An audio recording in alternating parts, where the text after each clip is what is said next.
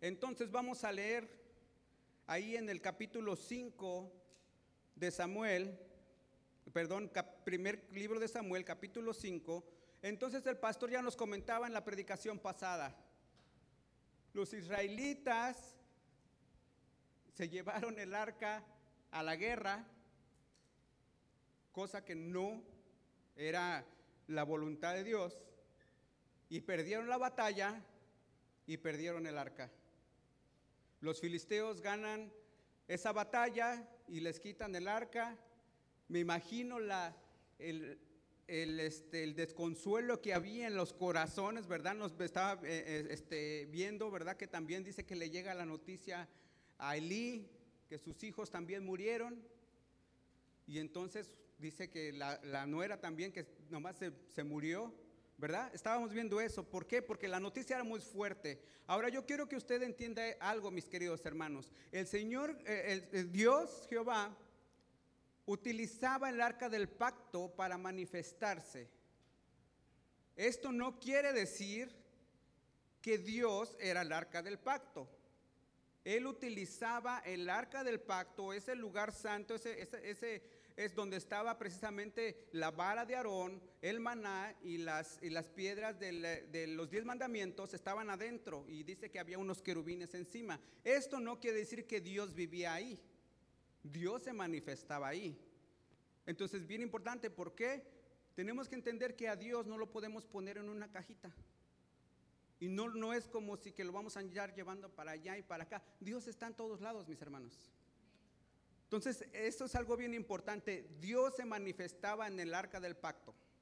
Entonces, estos pensaron que era como que un amuleto y se lo llevaron a la guerra y que se los quitan.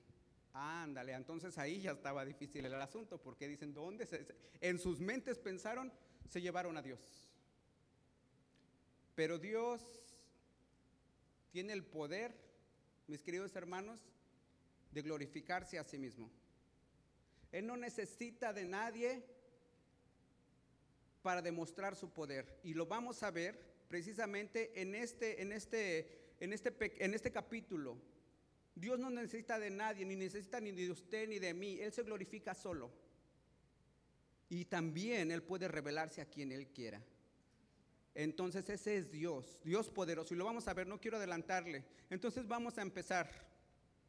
En el, vamos a leer el capítulo 1, capítulo 1 del, versículo 1, perdón, del capítulo 5 dice, el arca en la ciudad filistea de Azot.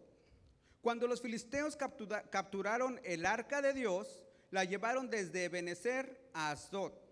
Y tomaron los filisteos el arca de Dios y la metieron en la casa de Dagón. Y la pusieron junto a Dagón. Y cuando el día siguiente, cuando al día siguiente los de Asdod se levantaron de mañana, He aquí que Dagón está postrado en tierra delante del arca de Jehová. Y tomaron a Dagón y volvieron a su lugar. Y volviéndose a levantar de mañana siguiente, he aquí que Dagón había caído postrado delante del arca de Jehová. Y la cabeza de Dagón y las dos palmas estaban cortadas sobre el umbral.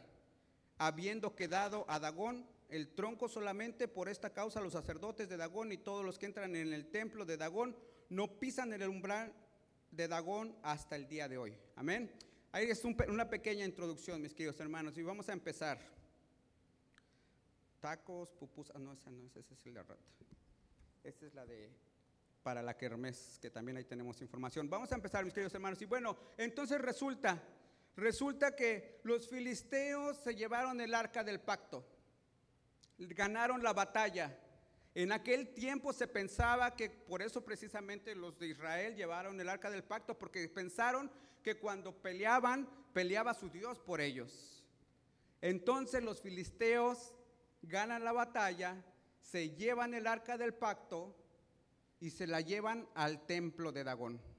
La ponen, dice que se la ponen ahí en el templo de Dagón. Esto era un ejemplo de superioridad, como diciendo, te entrego eh, el tesoro que gané tú eres más poderoso que Jehová. En su mente de ellos, esto ellos pensaban, te ofrezco lo que acabo de ganar para ti, porque en su mente ellos decían, Dagón es superior a Jehová porque les ganamos en batalla. Esa era la mentalidad. Ahora yo quiero que entendamos esto, mis queridos hermanos. Los filisteos eran una, una, este, una especie de gente, una, bueno, una raza que estaban ahí, pero ellos eran, este, tenían muchos dioses. lo, ahora podríamos decirlo así, yo creo que me van a entender mejor, serían, son, eran paganos. ¿Por qué? Porque tenían muchos dioses. Ellos creían en muchos dioses y tenían dioses para todo. Entonces, era una comunidad, algo, una comunidad pagana. Y entonces este Dagón, precisamente al que se refiere la Biblia, era supuestamente, ¿cuántos recuerdan en la Biblia que menciona a Baal? ¿Se recuerdan que menciona a Baal, que era uno de supuestamente de los más poderosos? Bueno, pues Dagón en, su, en sus deidades era eh, más superior, era el papá de Baal. O sea que estabas hablando ya con los meros, meros supuestamente. Y era la mitad pez. Entonces se le dice que era mitad pez porque este Dagón viene de la palabra que era de un pez. Entonces era como que una composición. Y entonces era uno de los superiores. Entonces por eso los filisteos llevan el arca de Benecer a Asdod. Es el, ese lugar, esa villa que era una de las provincias más grandes, la llevan ahí y fíjate, dice así, cuando los filisteos capturaron el arca de Dios, la llevaron desde Benecer a Asdod, ¿verdad? Y tomaron los filisteos el arca de Dios y la metieron en la casa de Dagón. Estaban ofreciendo, diciendo, he aquí tu trofeo, nuestro Dios es más grande que el Dios de los judíos, del Dios de Israel. Y la pusieron junto a Dagón. Y aquí es donde las cosas se ponen bien interesantes, mis queridos hermanos, porque dice, fíjese lo que dice más adelante. Y cuando al día siguiente, día, perdón, y cuando, y metieron a la casa de Dagón y la pusieron junto a Dagón, y cuando al día siguiente, al día siguiente los de Asdod se levantaron de mañana, he aquí que Dagón está postrado en tierra delante del arca de Jehová. O sea, imagínense, mis hermanos, imagínense la cara de los sacerdotes, ¿no? Vienen de una victoria, vienen todos así como que bien inflados, nosotros somos los poderosos, nosotros les ganamos, porque créame que los filisteos eran los eternos enemigos de, los israelitas. Siempre habían que filisteos, usted lo va a ver en la Biblia, los filisteos eran como que la piedrita del zapato de los, de los israelitas. Entonces vienen así como que bien contentos, ganamos la batalla y abren, los sacerdotes abren el templo y encuentran a Baal tirado, postrado en el piso de frente, enfrente del arca de Dios. Ahora, muchas veces nosotros hemos escuchado esa historia, porque esta historia pues no es muy nueva, ¿verdad? Siempre hemos visto esto. Pero ¿qué significaba estar este Dagón de frente del acta del pacto boca abajo. Recuerde que para aquellas civilizaciones el postrarse era símbolo de reverencia. Entonces este Dagón está postrado hacia el frente del arca del arca del pacto. Y fíjese esta, esta parte bien interesante. Dice, y tomaron a Dagón y lo volvieron a su lugar. Y fíjese qué, qué chistoso, qué flojera, o cómo, no sé cómo podría decirlo, porque imagínate tener un Dios al que tú tengas que levantar. Imagínate. Al, menos yo, cuando yo pienso esto, digo, yo quiero un Dios pues que se levante solo y que me levante a mí. Yo no quiero un Dios que, que yo lo tenga que estar levantando todas las, imagínense, y yo me caigo a cada rato. Pero Dios tiene, o sea, si usted está adorando a un Dios que tiene que levantar, ¿sabe qué? Pues es tiempo de pensar en otro Dios. Porque imagínate qué flojera, ¿no? Todas las mañanas que ves la mañana está tirado mi Dios y pues no se puede levantar solo, lo tengo que levantar. Y es bien importante esto, mis queridos hermanos. ¿Por qué? Porque el Dios que supuestamente ellos estaban confiando, pues lo tienen que agarrar y levantar. Ahora imagínate la cara de horror de los sacerdotes cuando vieron a Dagón en el piso. O sea, él era la deidad más grande ahí. Pero no se queda ahí, mis queridos hermanos. Esto es solamente el principio. Entonces lo levantaron de mañana y he aquí que, perdón, lo levantaron de mañana. He aquí que Dagón prostrado en la tierra en el, el arca de Jehová y tomaron a Dagón y lo volvieron a su lugar. O sea, como diciendo, oh, pues pasó algo, a lo mejor hubo un temblor, a lo mejor este, no sé, no estaba bien puesto y pues se cayó. O sea, fue como que para ellos fue como que ah, un accidente. Y volviéndose a levantar de mañana al día siguiente, he aquí que Dagón había caído postrado en tierra delante del arca de Jehová. Ah, pero ya, ya cambia la cosa. La cabeza de Dagón y las dos palmas de sus manos estaban cortadas sobre el umbral, habiéndole quedado a Dagón solamente el torso. Si piensan ustedes que, los, este, que los sacerdotes filisteos se cuando vieron tirado a Dagón, ahora imagínense cuando lo vieron decapitado, sin manos. Imagínese, o sea, yo, tú, estás sirviendo a un Dios que se inclina ante Jehová, que se inclina ante el arca del pacto. Ahora, como les decía, el arca del pacto, ahí es donde Dios escogió manifestarse. Y ahí es donde Dios este, hablaba a su pueblo. Entonces, no quiere decir que Dios estaba revelándose a los filisteos, así como cualquier historia. Por eso les, decía empezando, esta es los filisteos eran paganos. Ellos tenían muchos dioses. Al ver esto, la primera vez pues se cayó, pues fue casualidad. Y la segunda, y con las manos, con la cabeza rota y las manos cortadas, pues ya dices, ya es mucha casualidad. Entonces, ¿qué dice? Dagón había caído en, postrado en tierra delante del arca de Jehová y la cabeza de Dagón y las dos palmas estaban cortadas sobre el umbral, habiendo quedado a Dagón el tronco solamente. Y fíjese la reacción, la reacción de los filisteos. Por esta causa, los sacerdotes de Dagón y todos los que entran al templo de Dagón no pisan el umbral. O sea, fíjese mis hermanos, y es donde nosotros vemos nuestro corazón tan necio. En México o en mi parte donde yo vivo dicen terco, que no entiende. ¿Por qué? ¿Cómo respondieron los sacerdotes? Se cayó una vez, ok, fue casualidad. La segunda ya está hasta roto. ¿Y qué piensas? Pues ya como que ya le piensas, ya empiezas a decir, oh, a lo mejor es Dios.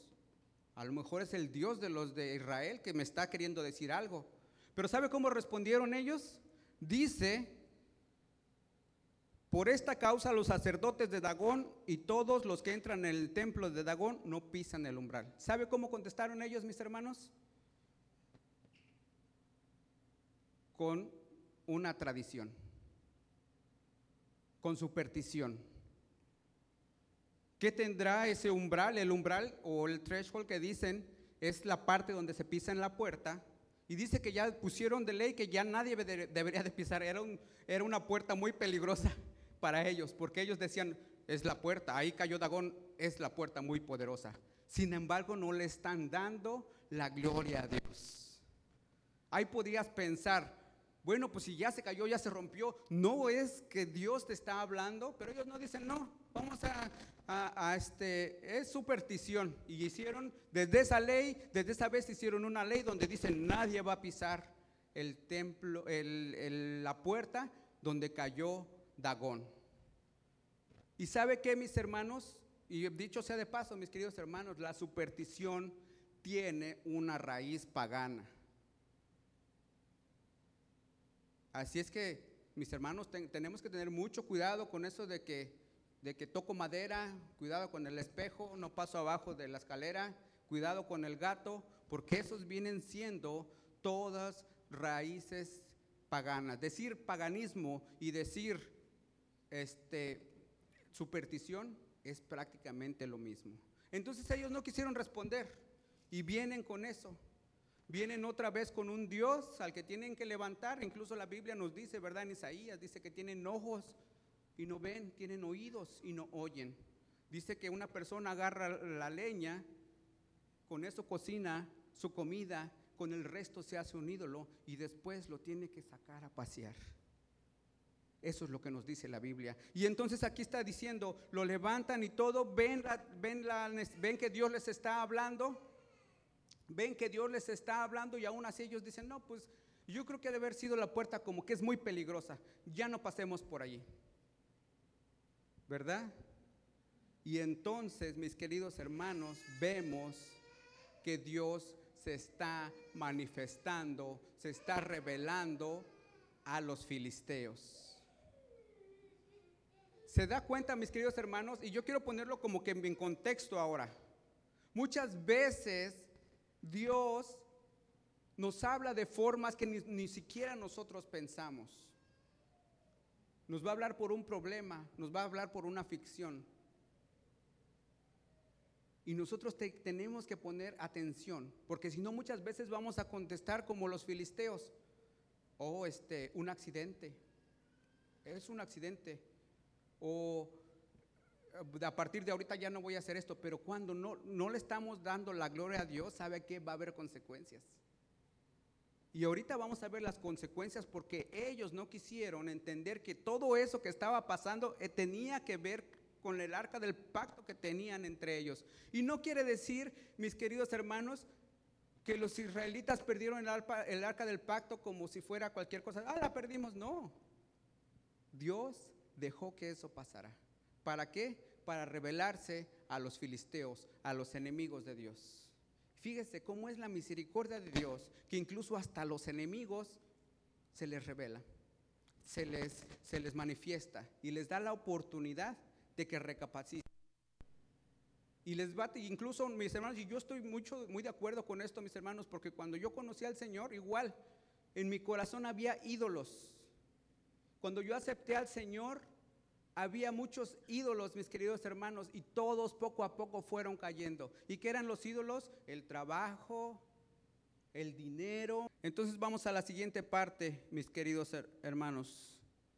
Dice, y se agravó la mano de Jehová sobre los de Asdod.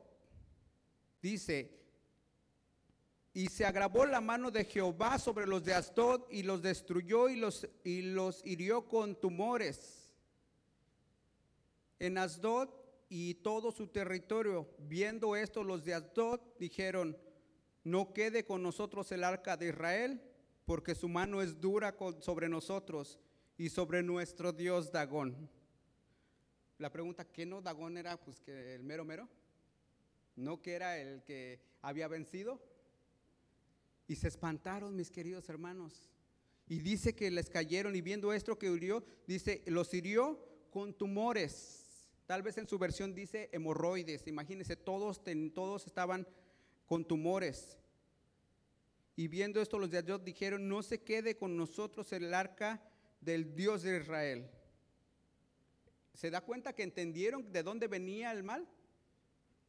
Dice, no quede con nosotros el arca del Dios de, Israel porque su mano es dura sobre, sobre nosotros y sobre nuestro Dios Dagón. ¿Estás aceptando que tu Dios no, que no prevaleció contra el Jehová? Y estás aceptando que lo que está, lo que hiciste tiene consecuencias. ¿Por qué? Porque les dio tumores. Y aquí es una historia bien chistosa. ¿Por qué? Porque muchas veces nosotros llegamos a pensar aquí, así, perdón. Nosotros pensamos así porque decimos, ok, ya este, aquí me ve Dios, pero entonces me voy a ir a otro lado. No, pensamos a veces que allá en México o allá en otros lugares, pues Dios no me ve. Y nos tratamos de esconder de Dios. Pero Dios es omnipotente, Dios es omnisciente y donde quiera que estemos, Él está viendo lo que hacemos. Entonces, ¿qué dicen los filisteos? No quede con nosotros el arca del Dios de Israel, porque su mano es dura sobre nosotros y sobre nuestro Dios. Convocaron pues a todos los príncipes filisteos y les dijeron, ¿qué haremos con el arca de Israel? Y ellos respondieron, pasen el arca de Dios de Israel a Gad. Y pasaron para allá el arca de Dios. Fíjese qué, qué, qué, chistosa mentalidad de una gente que, que está siempre peleando con la voluntad de Dios. ¿Por qué? Porque ellos pensaban, se los llevaron a otro Dios. O sea, ya estaban ahí con Asdod y vieron que ese Dios no pudo. Ah, pues vamos a echárselo mero, mero allá. Vamos a llevarlo para allá.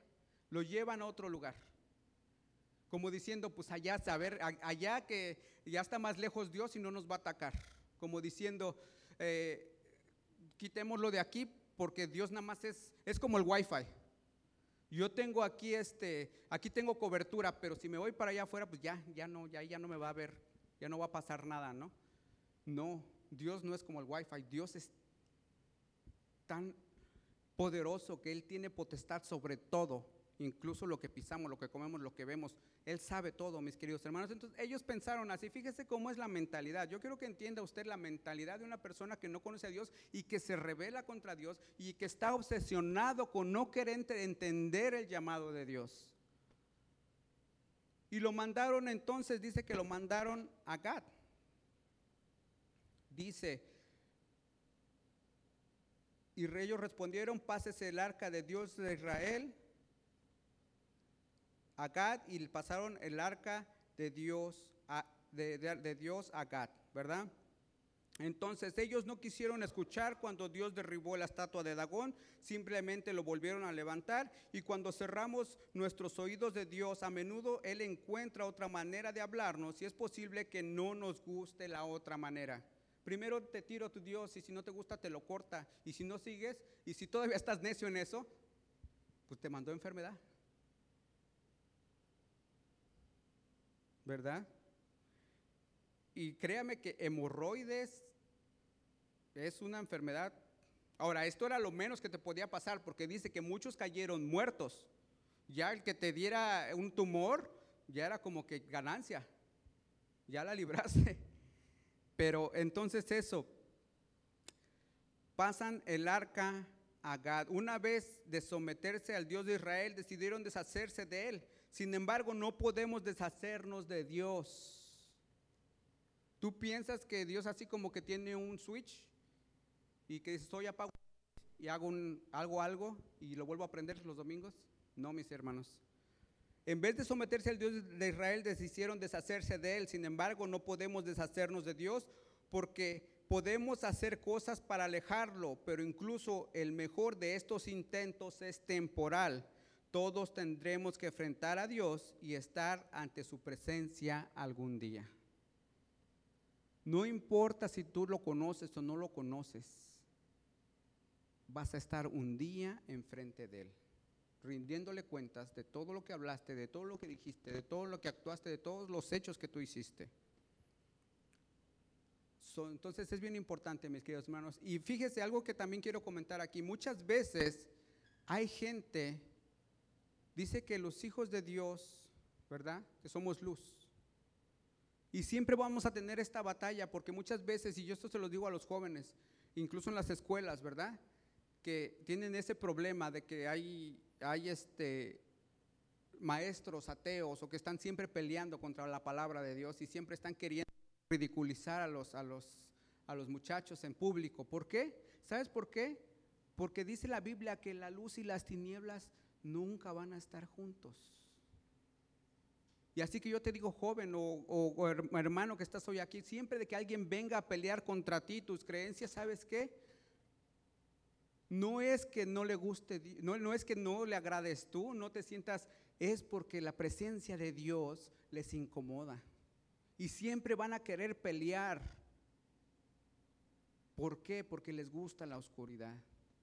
Entonces es bien interesante. Y siempre te van a querer alejar por eso. Siempre va a haber ese problema, pero sabes que tú no debes de cambiar porque tú sabes a quién sirves. Por eso yo les digo, mis hermanos, donde estemos trabajando tenemos que demostrar que no podemos ser cristianos de la secreta, así como que no soy, pero ya a la hora que dicen amén, ya todos dicen amén, ¿no?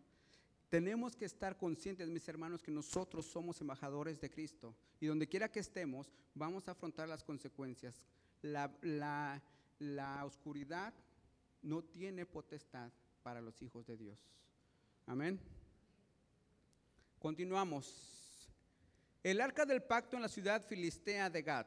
Y aconteció que cuando lo había pasado, cuando ya la habían pasado, la mano de Jehová estuvo contra la ciudad con gran quebrantamiento y afligió, y afligió a los hombres de aquella ciudad, desde el chico hasta el grande, y se llenaron de tumores.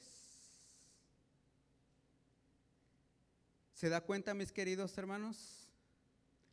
La ciudad de Gad no fue la mejor ciudad, no fue mejor que la ciudad de Asdod, y se llenaron de tumores, más de estos destructivos, dolorosos tumores. Tan fácil que era decir, es más grande tu Dios. Ya vimos que derribó al nuestro. Ya vimos que en una ciudad no funcionó. Ya lo llevamos a otra ciudad. Y seguían y seguían en su necesidad, necedad, perdón. ¿Y sabe qué es lo que pasa, mis queridos hermanos? Porque muchas veces llevamos un estilo de vida tan tradicional, y me refiero a tradicional con respecto a lo que nos enseñan de chiquitos, que es tan difícil para nosotros entender. Imagínate, me presentan a un Dios que salva a todos, me presentan a un Dios al cual yo le entrego mi corazón. Y entonces, ¿dónde queda la penitencia, los golpes, los rezos, pasar, caminar en las, en las este, ¿cómo dice? En las calles. ¿Dónde queda eso? Es como volver a, imagínate, es más fácil no aceptar o cambiar a Dios de lugar que volver a reestructurar y pensar en una forma diferente, cambiar tu forma de pensar. Eso fue lo que pensaron ellos.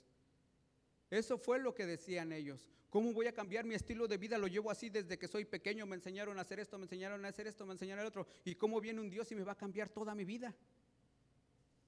Pero cuando pensamos así, mis queridos hermanos, no es, no es, es la religiosidad en ti, es la costumbre y las ganas de que tú no quieres cambiar, no quieres doblar los, las rodillas ante Dios, que ves que está haciendo milagros, porque cuántos de nosotros, hermanos, no, no, hemos visto milagros en nuestra vida. Yo creo que yo me atrevería a decir ahorita que si ponemos a contar a cada uno los milagros, ahorita estaríamos, nos pasaríamos, yo creo que unos una semana aquí contando desde el principio hasta el fin los milagros, los milagros que hemos visto de nuestro Dios. Pero muchas veces es tan, es pero tan difícil volver a cambiar nuestra forma de vivir. Y sabe que eso no lo hacemos nosotros, dicho sea de paso, es el Espíritu Santo. Es el Espíritu Santo. No más solamente tenemos que declararle y dejarlo entrar en nuestro corazón. Y me encanta, mis queridos hermanos, y esto es algo que, que yo veo. ¿Cuántos israelitas están aquí metiendo la cuchara o están moviendo todo para que esto pase? Ninguno. Es el arca del pacto, es Dios mismo enseñándose, mostrándose a los filisteos.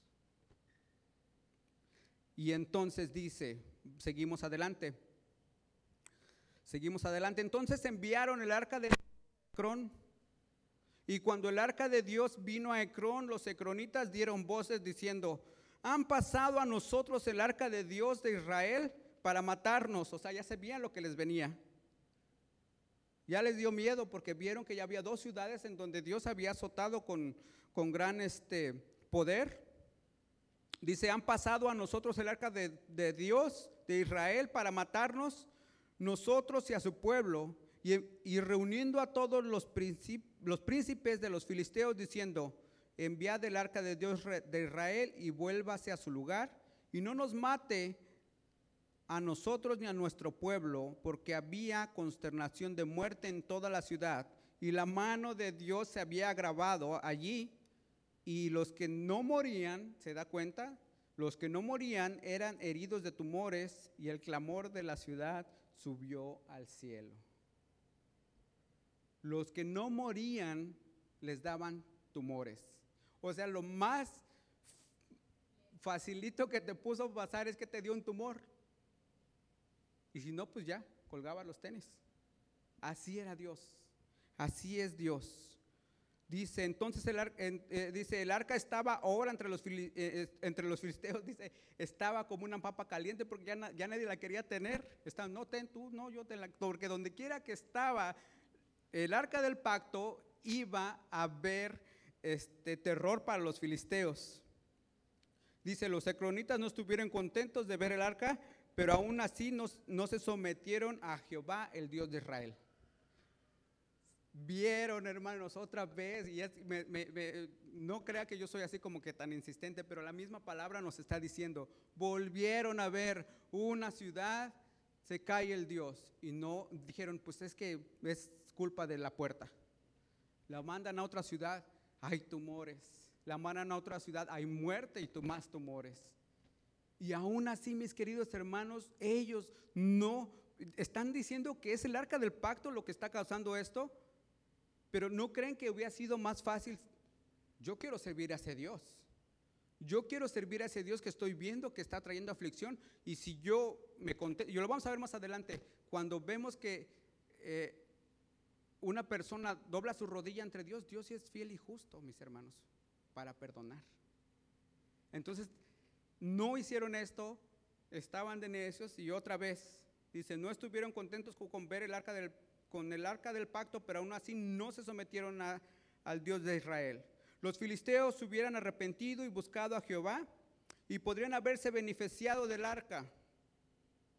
Pero en vez de esto, esta se convirtió en juicio y maldición para ellos. Lo mismo, es lo mismo es verdad sobre la presencia de Dios entre los hombres de hoy en día, la cual puede ser como una fragancia de vida para unos y un aroma de muerte para otros. Lo que les decía, mis queridos hermanos, Dios trae salvación a aquel que lo acepta, a aquel que acepta su invitación, a aquel que le teme, pero es destrucción para aquel que lo rechaza. Porque nada bueno, nada bueno viene a quien rechaza al Hijo de Dios. Entonces, mis hermanos, en esta parte es bien interesante ver cómo Dios se revela, incluso a nuestros enemigos. Es bien interesante cómo Dios trabaja, ¿verdad? Se da cuenta en problemas, en catástrofe. Es Dios está diciendo, aquí estoy. Háganme caso. Yo puedo restaurar sus vidas. Y eso es bueno para quien dobla rodilla. Pero para el que no, aquí la Biblia nos dice, hay castigo. El que el que tiene el corazón duro, hay castigo. Incluso precisamente que, que andábamos, este, ah, salimos ayer a platicar con la gente de la comunidad. Y muchas veces pensamos nosotros, mis queridos hermanos, que nosotros podemos castigar a Dios. Podemos decir, ah, pues para que se le quite no voy. O para que se le quite no voy a hacer esto. O el ministerio se va a detener si yo no voy. Pero ¿sabe qué, mis queridos hermanos? Es un error bien grande. Y se los dije hace rato, el que cambia nuestras vidas no somos nosotros, es el Espíritu Santo. Tenemos que dejarlo entrar en nuestra vida y que trabaje. Y a fin de cuentas, cuando nosotros vamos a hablar a la comunidad, cuando nosotros vamos a hablar a alguien, no eres tú haciendo el trabajo. Es Dios poniéndote a ti como instrumento para que lleves la palabra. Tú no los vas a convencer. Nosotros no queremos convencer a nadie. Es el Espíritu Santo que te pone el fuego de buscarle a Él. Así es que no pensemos que evangelizar, evangelizar, evangelizar la Biblia nos dice que tenemos que ir, pero la obra la hace el mismo Dios. Y así como estamos viendo ahorita en, esta, en, este, en este pasaje, mis queridos hermanos, ¿sabe cuál es lo que yo puedo rescatar de aquí? Que Dios no necesita a nadie para glorificarse. No hay ningún israelita que esté metiendo la mano aquí, ni la movió ni nada. Es Dios mismo glorificándose así solo. Muchas veces nuestras ideas paganas, nuestras ideas tradicionales es que si yo no muevo a mi Dios, Él no hace nada. Si yo no le oro a mi Dios, Él no hace nada. Si yo no salgo a predicar, la gente no se convierte. Aún con eso, mis queridos hermanos, Dios se glorifica. Y dice que si incluso nosotros no hablamos, las piedras mismas darían testimonio de Él. Entonces, mis hermanos, es bien importante que entendamos esto. Nosotros somos instrumentos de Dios. Nos ponemos en sus manos. Actuar con indiferencia o crear tradiciones para evadir a Dios, o pensando que podemos irnos más lejos, o pensando que allá no me ve. Es, es pensar ilógicamente, mis queridos hermanos. Nos damos cuenta y nos da risa cómo ellos levantaban su Dios. Pero nuestro corazón muchas veces pasa lo mismo. Dios dice, esto no está bien, y te tira todo pero tú eres necio, o nosotros somos necios y volvemos a levantar ese Dios que nos estorba la comunidad con Él. Entonces, mis queridos hermanos, el día de hoy es bien interesante comprender y entender que Dios es poderoso, es soberano. Y nadie, absolutamente nadie tiene control de Él. Él se controla a sí mismo la cajita donde se manifestaba era algo para que nosotros entendiéramos la majestuosidad de Él. Vamos, vemos, ahorita en, la, siguiente predicación vamos a ver precisamente eso, lo que le pasa a la gente que quiere ver la gloria de Dios, que, vamos a ver eso, que alguien trata de abrir el arca del pacto y quiere ver lo que está adentro. Vamos a ver qué es lo que les pasa. Porque muchas veces decimos, creo, yo quiero ver a Dios, yo quiero ver el poder de Dios. El poder de Dios ya está, simple y sencillamente porque estamos aquí. Entonces no pidamos cosas que nos van a traer consecuencias, mi hermano. Confiamos y tenemos fe en Dios porque Él ya hizo la obra. Amén. ¿Cuántos creemos que Dios se va a glorificar a sí mismo en todo tiempo?